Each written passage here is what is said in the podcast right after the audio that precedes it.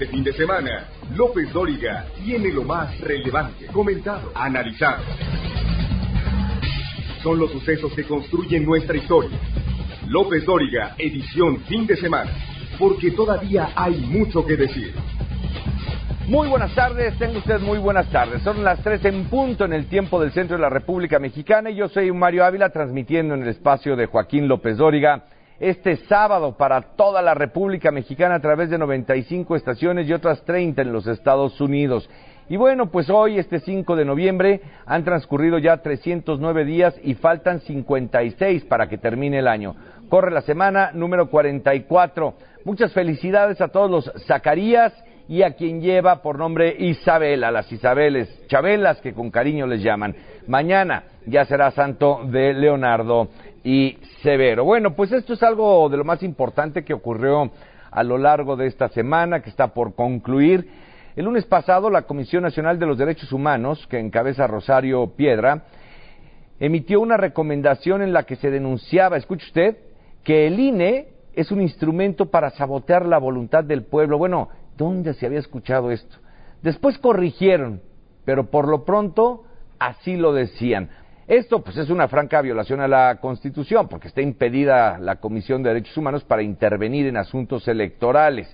Pues fue respaldada por el presidente López Obrador, el mismo que al tomar posesión el primero de diciembre del 2018 juró guardar y hacer, eh, y hacer guardar la Constitución.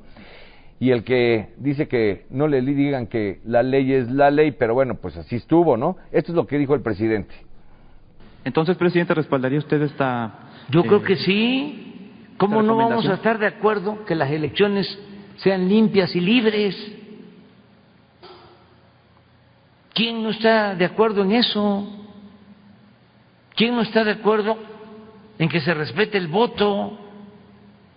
¿Quién no está de acuerdo en que se acaben los fraudes electorales? ¿Quién no está de acuerdo en que no se gaste tanto en la organización de las elecciones.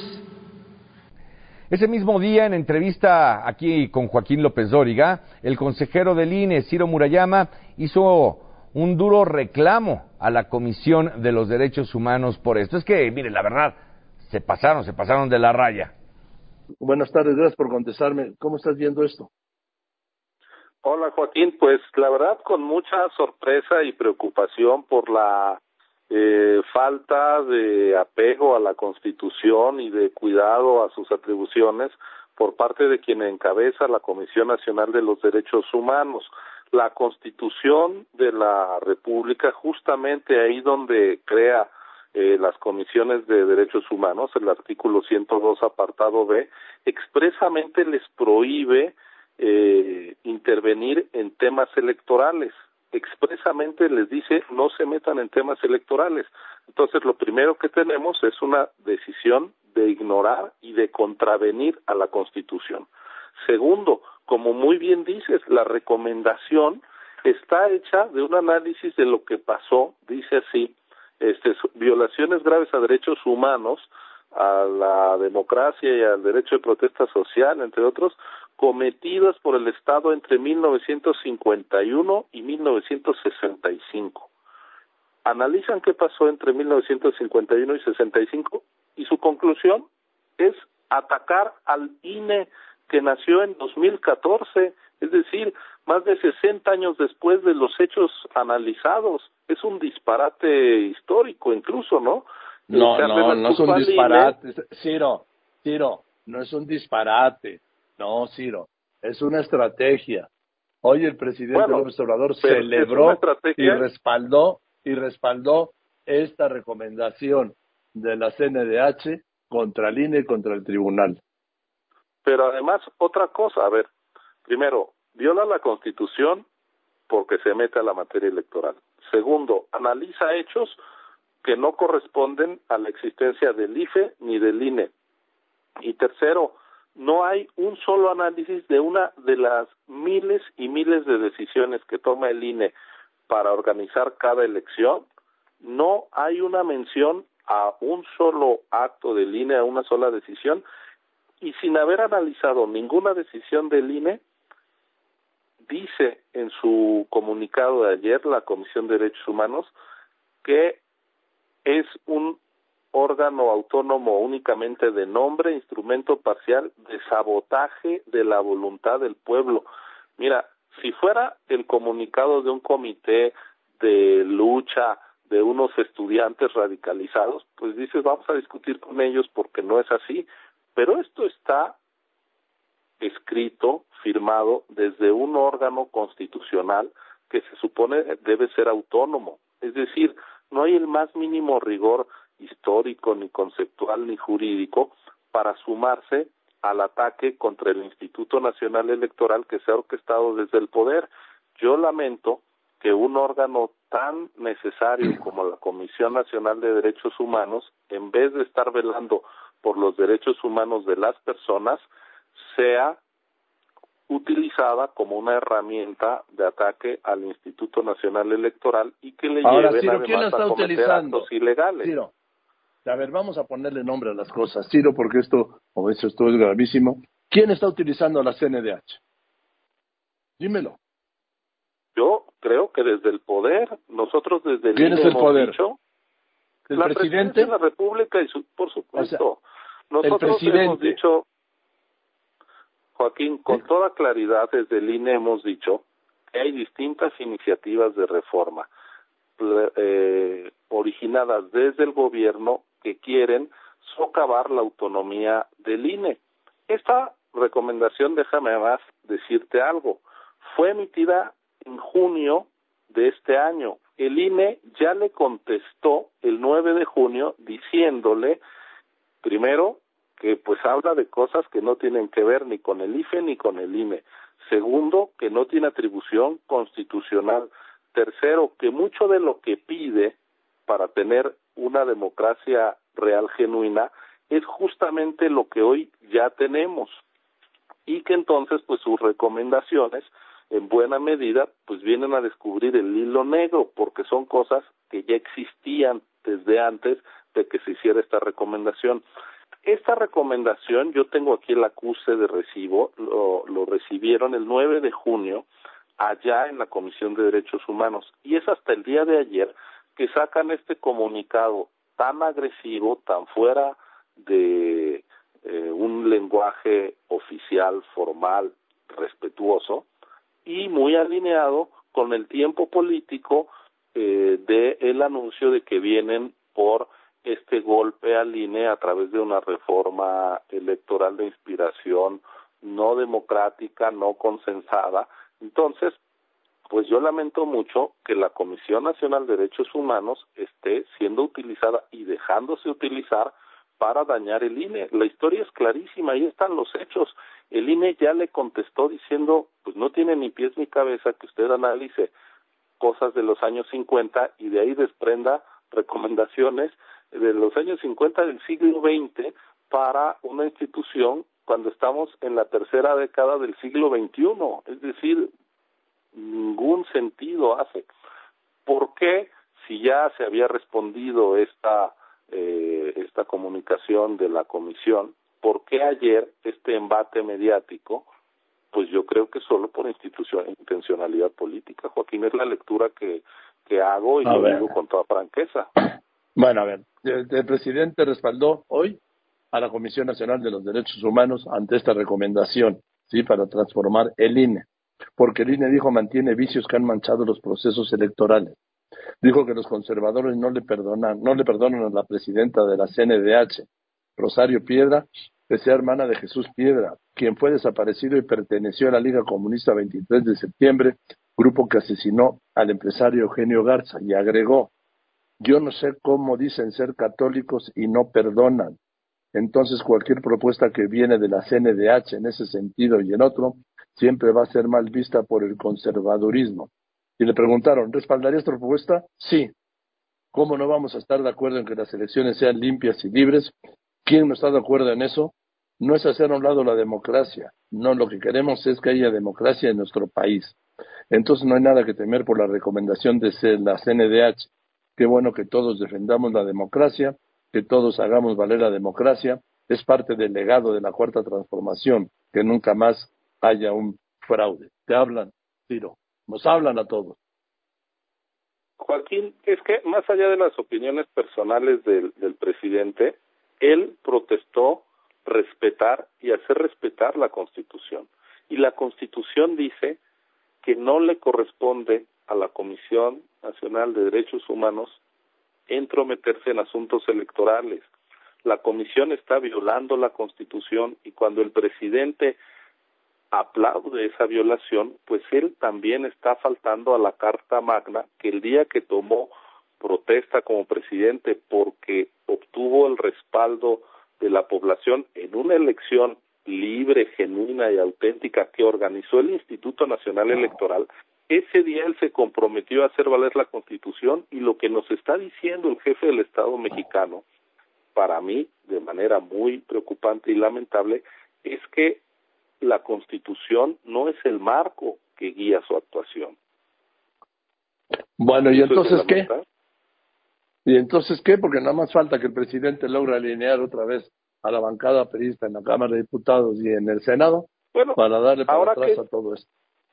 Mira, eh, ¿qué va a pasar? Pues nadie lo sabe, eh, no tenemos una bola de cristal, pero lo que sí puedo eh, yo decirte es que esta decisión de capturar a la Comisión Nacional de los Derechos Humanos es el ejemplo palpable y claro de lo que no debería de pasar con, un, con ningún órgano constitucional autónomo. Es decir, si hoy esa comisión que debería estar vigilando al gobierno, emitiendo recomendaciones por violaciones a los derechos humanos cometidas por eh, servidores públicos, por las fuerzas del orden, etcétera, etcétera, en vez de estar haciendo eso, está plegada a los intereses políticos y a la estrategia política inmediata del presidente para dañar al INE, pues es una comisión que perdió su esencia y su sentido para la ciudadanía. No está del lado de la defensa de los derechos de la gente,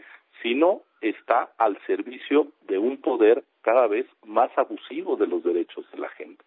Entonces yo creo que este es un muy buen ejemplo de lo que no debería de ser el INE en el futuro y por eso nuestra determinación de reivindicar la autonomía del INE. El INE no es parte de la oposición, pero no está al servicio del gobierno en turno. Bien, pues gracias Ciro, vamos a ver qué sucede. ¿Tú vas a participar en la marcha de defensa del INE? Creo que no es mi papel. Eh, ah, no. Pero pues yo celebro, yo celebro que la ah, no, ciudadanía. ¿No es tu papel como consejero del INE defender al INE en una marcha?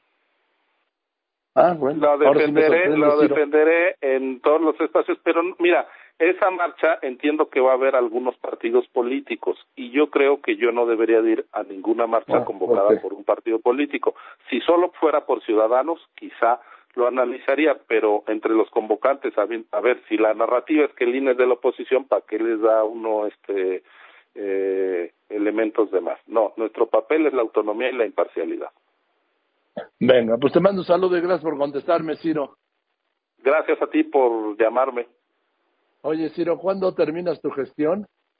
El 3 de abril, en cinco meses. O sea que el 3, el 3 de abril van a quedar, sí, queda este, te queda octubre, noviembre, diciembre, enero y febrero. Cinco meses y marzo. cinco días. ¿Eh? Así es. Oye, este, entonces, eh, va a haber cuatro vacantes en el INE, ¿no?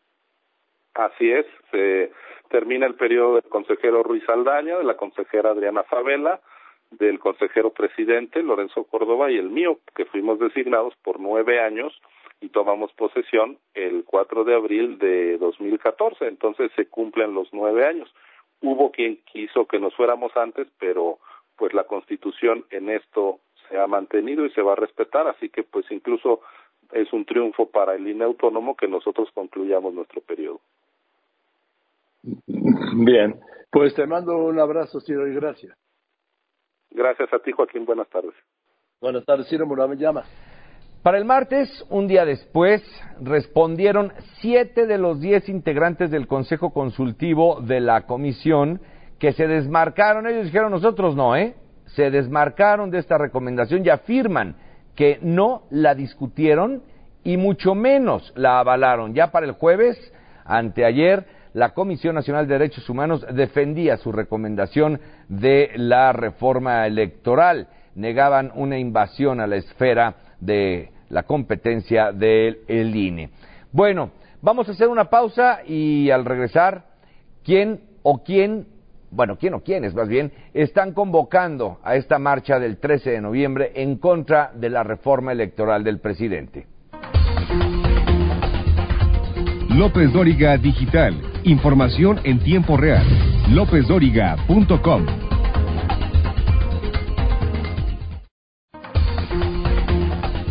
Usted lo conoce, lo ha escuchado, visto y leído.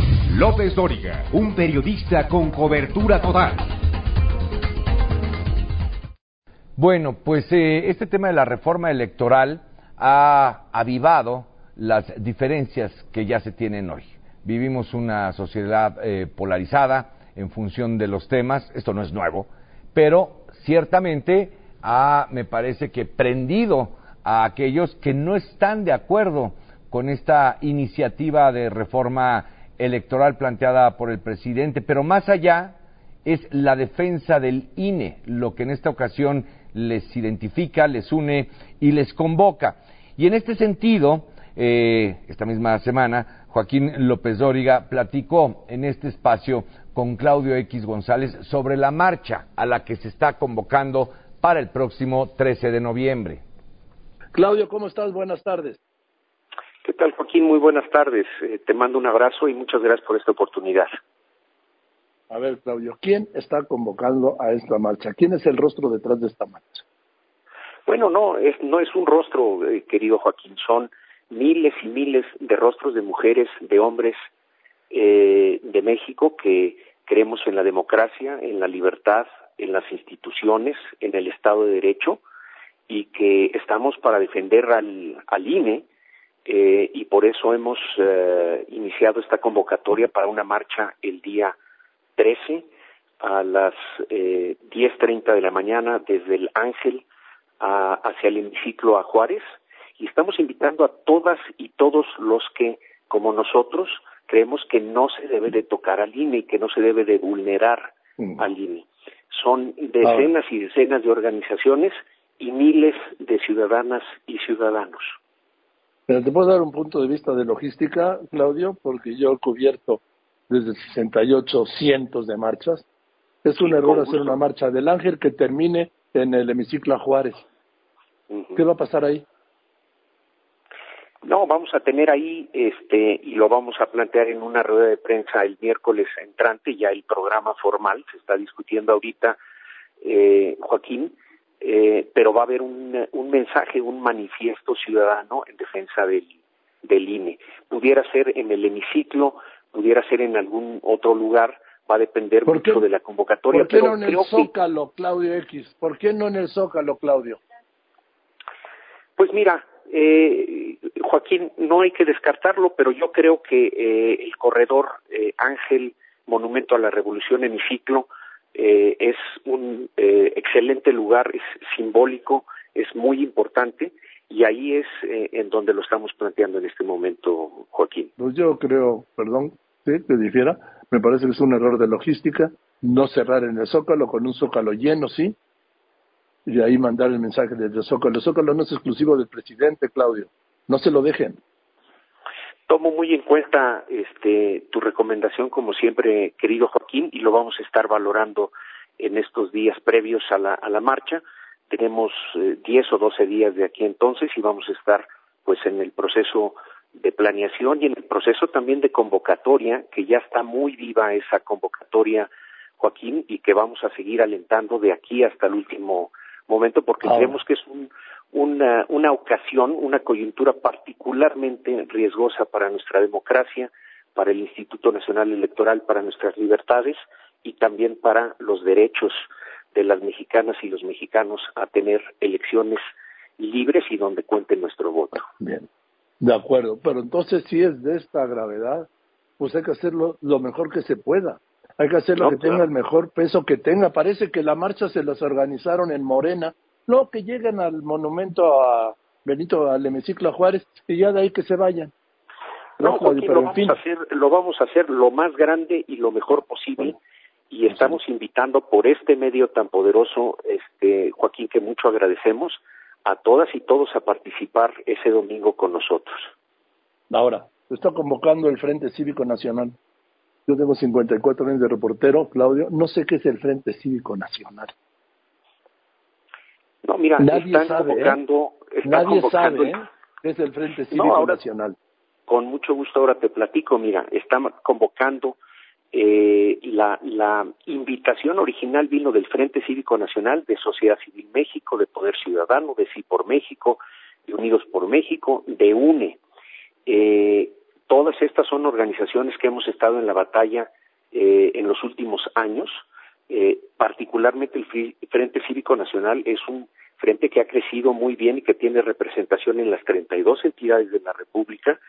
Eh, hay muchas personas eh, muchas mujeres y hombres de bien eh, involucrados en este frente. Yo he tenido contacto con ellos, por supuesto, aquí en la capital, pero en muchas eh, entidades de la República.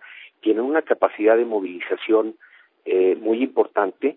Es son de relativa reciente creación, de finales del año pasado, pero han crecido muy bien, Joaquín, porque la urgencia y la emergencia nacional nos tiene que activar a todos y pues nos estamos aliando con ellos, pero se han venido sumando decenas y decenas de organizaciones adicionales como convocantes y miles de personas, Joaquín. Esto está realmente, tú lo, tú lo sabes bien porque te manejas espléndidamente en las redes, eh, que está muy caliente en las redes y que eh, ya hay cuántos convocantes hay esta marcha, Joaquín, no te podría decir porque son realmente muchísimas las mujeres y los hombres y los jóvenes que están multiplicando esto, ¿no? Ahora, veo que también de un lado está, en este comunicado, por ejemplo, dice Frente Cívico Nacional y a la derecha Unides. Unides son PRI, PAN y PRD, ¿no? Lo que tú has, el bloque que has hecho. No, PRI, PAN y PRD. Unidos es una organización de la sociedad civil, Joaquín, que eh, también de relativa eh, reciente creación para sumar a estos convocantes que te he dicho y a cientos y cientos de organizaciones más que quieran dar esa batalla para que los ciudadanos estemos más organizados y participativos, para promover y defender el voto, para defender al INE y también para hacer la propuesta ciudadana, porque no podemos esperar nada más que los partidos estén eh, sugiriendo y proponiendo, tenemos que ir los ciudadanos también a la vanguardia y hemos activado ya un mecanismo eh, electrónico y foros eh, también a través de Twitter y presenciales para que se vaya eh, conformando esta propuesta ciudadana ante la emergencia y urgencia nacional.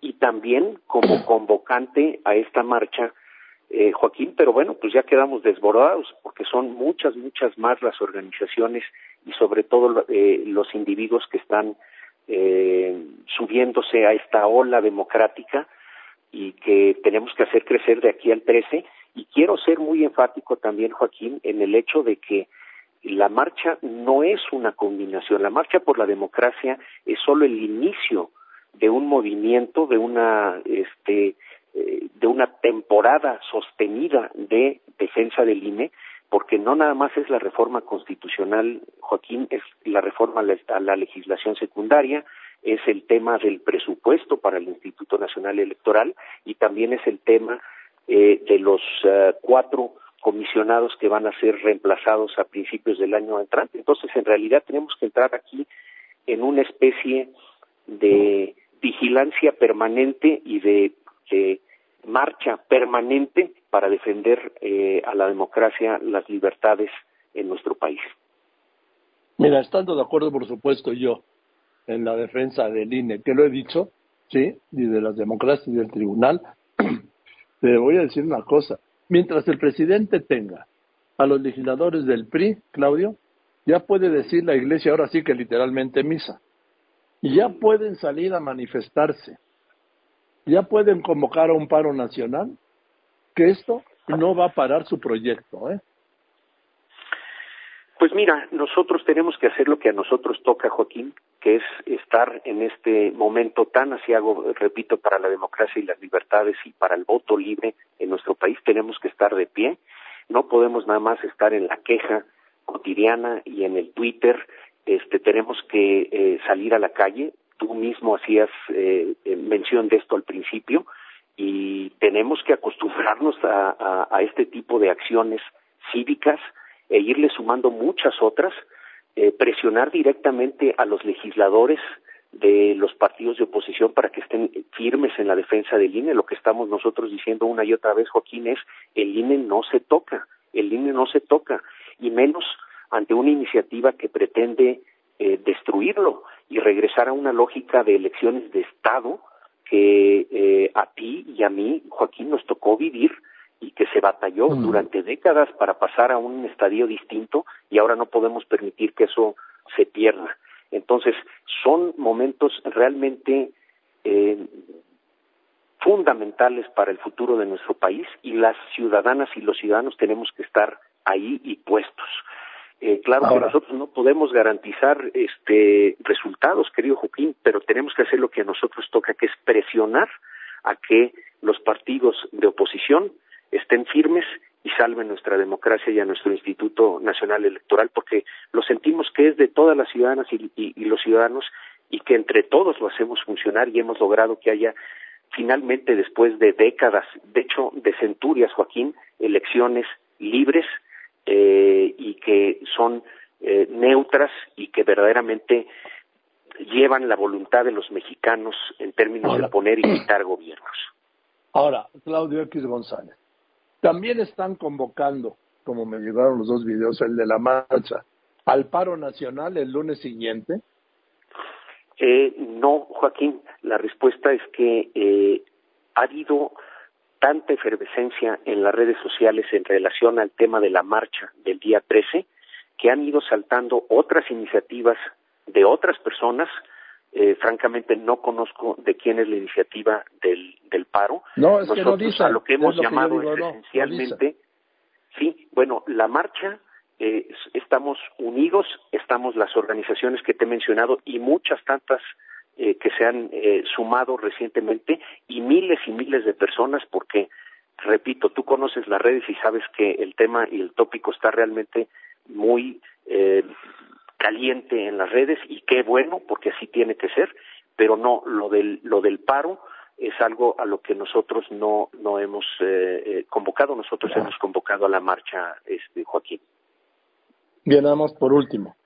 Tienes claro que en todas las marchas se agregan estos em, embosados violentos autollamados los anarcos que lo que provocan es vandalismo y destrozos con una finalidad siempre de desvirtuar la atención de la marcha?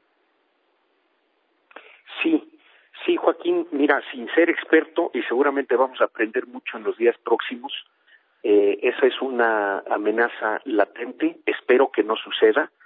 Eh, ciertamente quienes estamos convocando, y repito, yo solo soy uno entre miles, eh, estamos en un plan absolutamente eh, de legalidad, de paz, de orden, inclusive, de unidad, fundamentalmente, este, Joaquín, porque todos los días, desde el mismísimo púlpito presidencial, nos quieren dividir y nosotros queremos unir a las mexicanas y a los mexicanos para salvar nuestra democracia, nuestra libertad y a, nuestro Instituto Nacional eh, Electoral que no se toca. Entonces, ojalá que no haya ese tipo de provocaciones y ese tipo de agresiones. Ciertamente no van a venir de quienes vamos a estar ese día marchando pacíficamente, que yo creo que vamos a ser miles y miles y miles de mexicanas y mexicanos, y este y nosotros nos vamos a comportar como debe de ser, pero eso sí, vamos a ser muy firmes eh, en la defensa de lo que pensamos que es fundamental para nuestro presente y para nuestro futuro, Joaquín, y en eso no podemos eh, cejar siempre se corren riesgos con estas cosas, pero este es un momento eh, de la historia del país en donde muchos tenemos que correr riesgos. Bien, Claudio, pues gracias. Gracias por contestarme el teléfono. Y te mando un saludo. Te mando yo un saludo a ti, Joaquín. Te agradezco mucho la posibilidad y siempre estoy eh, aquí atento a tu llamado. Gracias. Gracias, muchas gracias, Claudio X González. Vamos a hacer una pausa de regreso. El episcopado mexicano se sube también al ring para defender al INE. No podemos elegir lo que sucede, pero sí quién nos lo cuente. Joaquín López Dóriga, un asunto de confianza.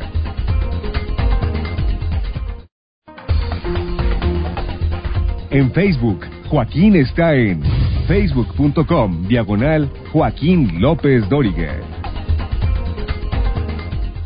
Bueno, pues no solamente estas expresiones sociales, apoyadas sí por algunas eh, organizaciones políticas y por algunas eh, no gubernamentales, pero que no simpatizan pues con la iniciativa de, de reforma. Pero no, no solo eso. Ahora en un comunicado, la conferencia del episcopado mexicano calificó la reforma electoral como regresiva, como un agravio para la vida democrática del país, como una preocupación porque rompe, apuntó, el equilibrio de las minorías y mayorías en la, eh, y enfila además el control de los comicios hacia el gobierno federal que se ve ahora como un gobierno centralista. También con eh, Joaquín López Dóriga el padre, el, padre Mario Ángel Flores, director del Observatorio de la Conferencia del Episcopado Mexicano, sostuvo que es un deber y responsabilidad moral como iglesia defender al INE. Aquí, esta charla. Padre Flores, gracias por contestarme. Buenas tardes. Muy buenas tardes, Joaquín. Muy, un saludo para ti, para la audiencia. Gracias, me da mucho gusto verlo otra vez. Padre, es durísima la posición de la conferencia del episcopado mexicano hasta ante este, pues ante esta escalada contra el INE, contra el Tribunal Electoral y yo diría, como han señalado ustedes, que contra la democracia. Así es, mira, lo primero que diría antes de entrar en materia es que estoy totalmente de acuerdo contigo de que hay que expresar y dar la, dar la cara. Es lo que hacen nuestros obispos. En esta convocatoria para una marcha que nadie convoca, pues falta lo esencial. Y aquí está eh, el, el, deber y el compromiso de nuestros obispos con la realidad mexicana en este y en muchos otros temas. Hablar y de frente a toda la opinión pública y ante las realidades sociopolíticas que vivimos. Un asunto de gran importancia que está en este momento en la palestra política es precisamente la posibilidad que ojalá no se dé, de reformar eh, en materia electoral el INE, el IFE, como ahora lo tenemos. Ahora, eh, los señalamientos son muy fuertes. ¿Los puede puntualizar, padre Flores?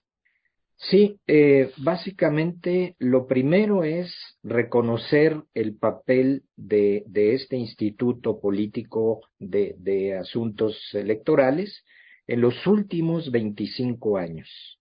Es un reconocimiento de todas partes, de la ciudadanía, de nuestra historia reciente, donde ha hecho un papel realmente ejemplar y ha tenido incluso un reconocimiento internacional. Un instituto que ha logrado en estos últimos 25 años eh, procesos electorales justos, equitativos, legales, para la renovación de cargos en todos los niveles y con toda la pluralidad eh, política. Lo segundo es entonces una amenaza a este instituto. Y ahí es donde todos debemos levantar la voz, eh, como se ha hecho en la sociedad civil, los partidos políticos, las distintas organizaciones empresariales y etcétera, también la iglesia. ¿Por qué? Porque dos cosas muy importantes. Se pone en riesgo su autonomía, esa autonomía que eh, comenzó precisamente cuando el gobierno de hace 30 años dejó de ser juez y parte para entrar en un ámbito de los partidos políticos y de la ciudadanía en general. Y lo segundo, eh, pues claramente un, un, atentado, un agravio, porque estamos en un proceso todavía de consolidación de la democracia mexicana y está tratando de acotarse, tratando de limitarse su acción y de controlar otra vez pues todo, toda esta participación de, de la vida política en todos los ámbitos y en todo su pluralismo. Eh, están hablando aquí que, obviamente, aquí, padre, hay una violación de la Constitución cuando la Comisión Nacional de los Derechos Humanos, que ya fue desautorizada hasta por su Consejo Consultivo hace un momento, se mete en asuntos electorales cuando se lo prohíbe la Constitución. Sí. Eh, en este sentido, la Conferencia del Episcopado Mexicano no está entrando en los detalles técnicos, en las discusiones específicas sino alzando su voz como lo hace la ciudadanía y alzando su voz como lo ha hecho en muchos otros momentos dentro del el bien común de una sociedad y haciendo una exhortación.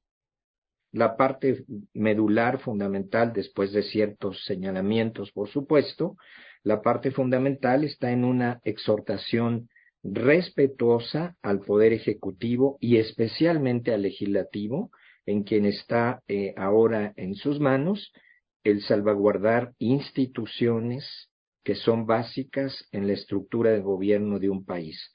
Es decir, es un deber y es una eh, responsabilidad moral de la Iglesia estar también expresando desde el bien común su propio punto de vista. Ahora, eh, qué hacer. Hablan de no poner en riesgo la estabilidad y gobernabilidad democrática del país.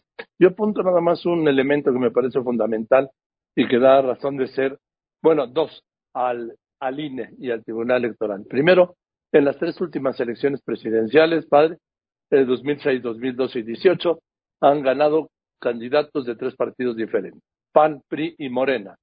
Y segundo, la conducta, la actitud de la CNDH nos demuestra por qué hay que defender al INE y al Tribunal Electoral, porque si no, van a hacer del INE y del Tribunal Electoral lo que han hecho de la CNDH, una institución, un instrumento al servicio del poder y del presidente. Sí, yo iría un poquito más adelante, aunque no es el tenor naturalmente del comunicado del mensaje de nuestros señores obispos, eh, que es muy respetuoso, muy eh, ecuánime, pero sí podemos eh, darnos cuenta de que muchas de las cosas que toca la actual administración política, todo lo desestructura. Lo que tenemos que va funcionando bien, lo toca y lo deja pues eh, vuelto de cabeza. No quisiéramos que esto pase con nuestra situación. Una de las cosas todavía fundamentales, como lo ha señalado, eh, el, el, ejercicio ciudadano, las elecciones justas y libres y la posibilidad de la alternancia, que es lo que le da fuerza a una, a una sociedad y le da rumbo a un país. El respetar las instituciones, las leyes y la participación ciudadana. Bien, padre Flores, le, le aprecio mucho que me haya contestado el teléfono esta tarde y le mando un saludo. Muchísimas gracias, me da mucho gusto saludarte nuevamente. A mí también, como siempre, le mando un abrazo, sí, el padre Mario Ángel Flores, director del Observatorio de la Conferencia del Episcopado Mexicano, que, repito, agrupa a todos los obispos de México. Voy en los anuncios. Después de los anuncios, la Cruz Roja no se va de la Ciudad de México. Esto es totalmente era un despropósito. Claro que va a seguir dando servicio, pero no en las seis alcaldías. ¿En cuáles sí y en cuáles no? Se lo comento después de la pausa. López Dóriga Digital. Información en tiempo real. LópezDóriga.com.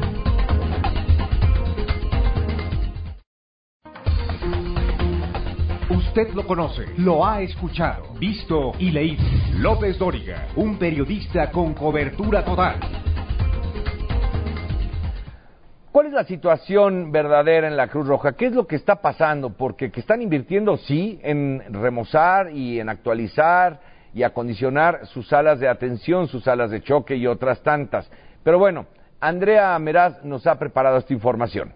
Por esta crisis económica por la cual atraviesa la Cruz Roja Mexicana, las emergencias de la capital del país van a ser principalmente atendidas por unidades del ERUM y del CRUM. De acuerdo con estimaciones del gobierno capitalino, en la Ciudad de México circulan al menos 130 unidades.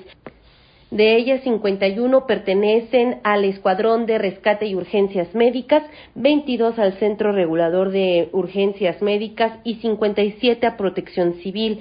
La Cruz Roja señaló que el apoyo a emergencias será únicamente con 27 ambulancias y 8 motocicletas de primer contacto. De acuerdo con la información de esta institución, en labor remunerada están 62 paramédicos y 248 voluntarios del área de socorros de la delegación de la Ciudad de México, que atendía la Cruz Roja, al menos siete alcaldías, Gustavo Madero, Azcapotzalco, Cuauhtémoc, que se dividía junto con el ERUM, Coajimalpa, Álvaro Obregón, Magdalena Contreras y Miguel Hidalgo respecto al hospital de Polanco, el cual, pues recordemos, dejó de ofrecer servicios a partir del pasado primero de noviembre. Este comenzará a reactivarse y se espera que el próximo 15 de diciembre, pues ya estén listas las unidades de urgencias y consultas externas. Áreas de hemodiálisis, banco de sangre y de análisis de laboratorio se mantienen activos y pues ya comenzaron los trabajos de remodelación y reorganización en áreas de consulta externa, cirugías, urgencias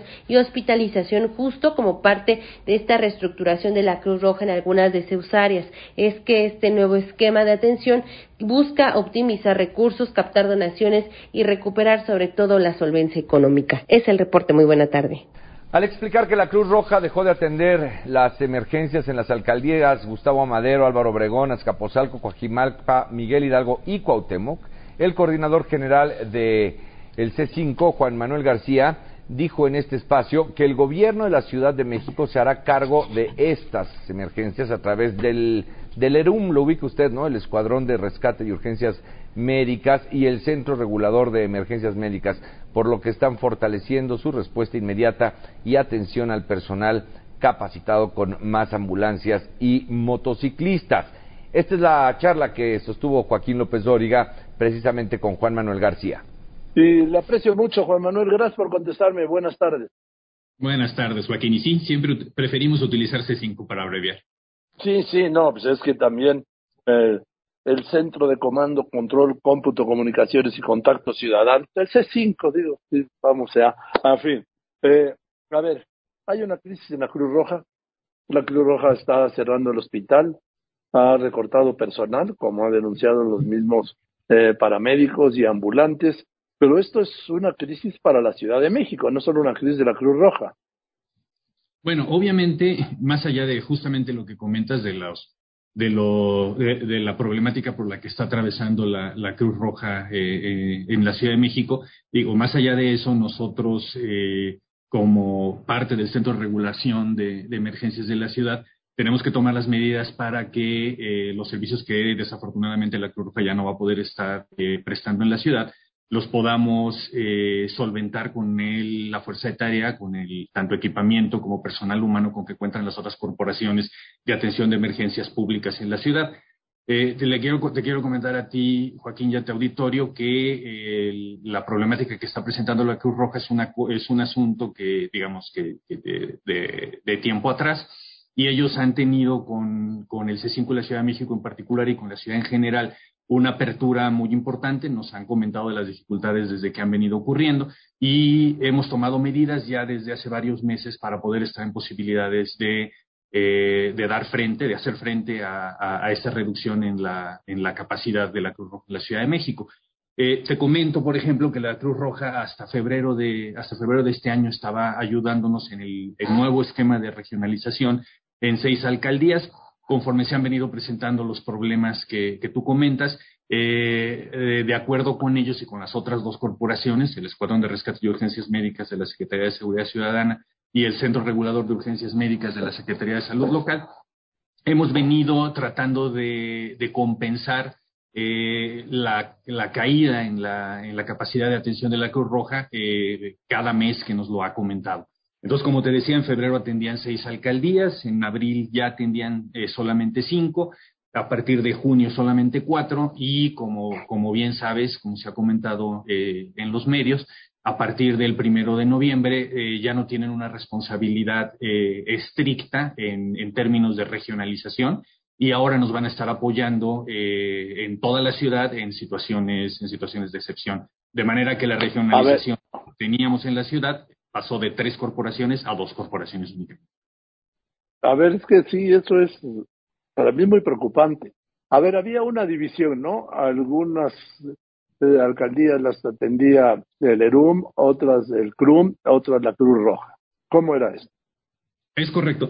Eh, como, como te comentaba hace un momento, en el momento de más participación de la Cruz Roja, que fue hasta febrero de este año, ellos tenían alcaldías, seis alcaldías, GAM, eh, Álvaro Obregón, Coajimalpa, Capozalco, Miguel Hidalgo, y de manera concomitante con el ERUM atendían alcaldía Cuauhtémoc. Fueron reduciendo a los pasos de, la, de, las semanas y los meses las alcaldías que atendían, eh, de manera que nos dio tiempo a nosotros utilizando personal de las otras dos corporaciones de cubrir la, de cubrir la demanda. De manera que ya eh, para junio solamente estaban atendiendo cuatro alcaldías, Álvaro Obregón, Coajimalpa, Azcapotzalco, Azcapotzalco y Miguel Hidalgo. Eh, con, como te comento, la Cruz Roja desde un principio nos comentó de estas dificultades, entonces nos dio oportunidad de ir eh, tomando nosotros medidas hacia el interior del gobierno de la ciudad para poder estar en posibilidades de, atender esto. ¿Qué tipo de medidas? Bueno, ya las hemos comentado en otros momentos, rápidamente te las la resumo.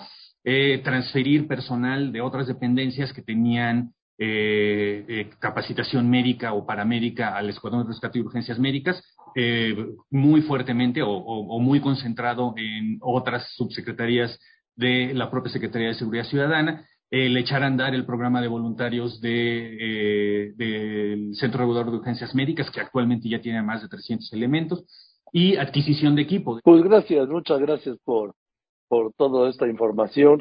Sí, nos tranquilizas un poco en cuanto, nos tranquiliza un poco, Juan Manuel, en cuanto a la tensión, a emergencias en la Ciudad de México, pero ahí está el conflicto de la Cruz Roja que yo creo que lo vamos a tener que resolver entre todos, porque es eso o morir yo creo que no tiene por qué morir una institución como la Cruz Roja, pero en fin, está en manos de todos, no, no, no es un asunto del gobierno, por supuesto, sino de todos. Gracias, Juan Manuel.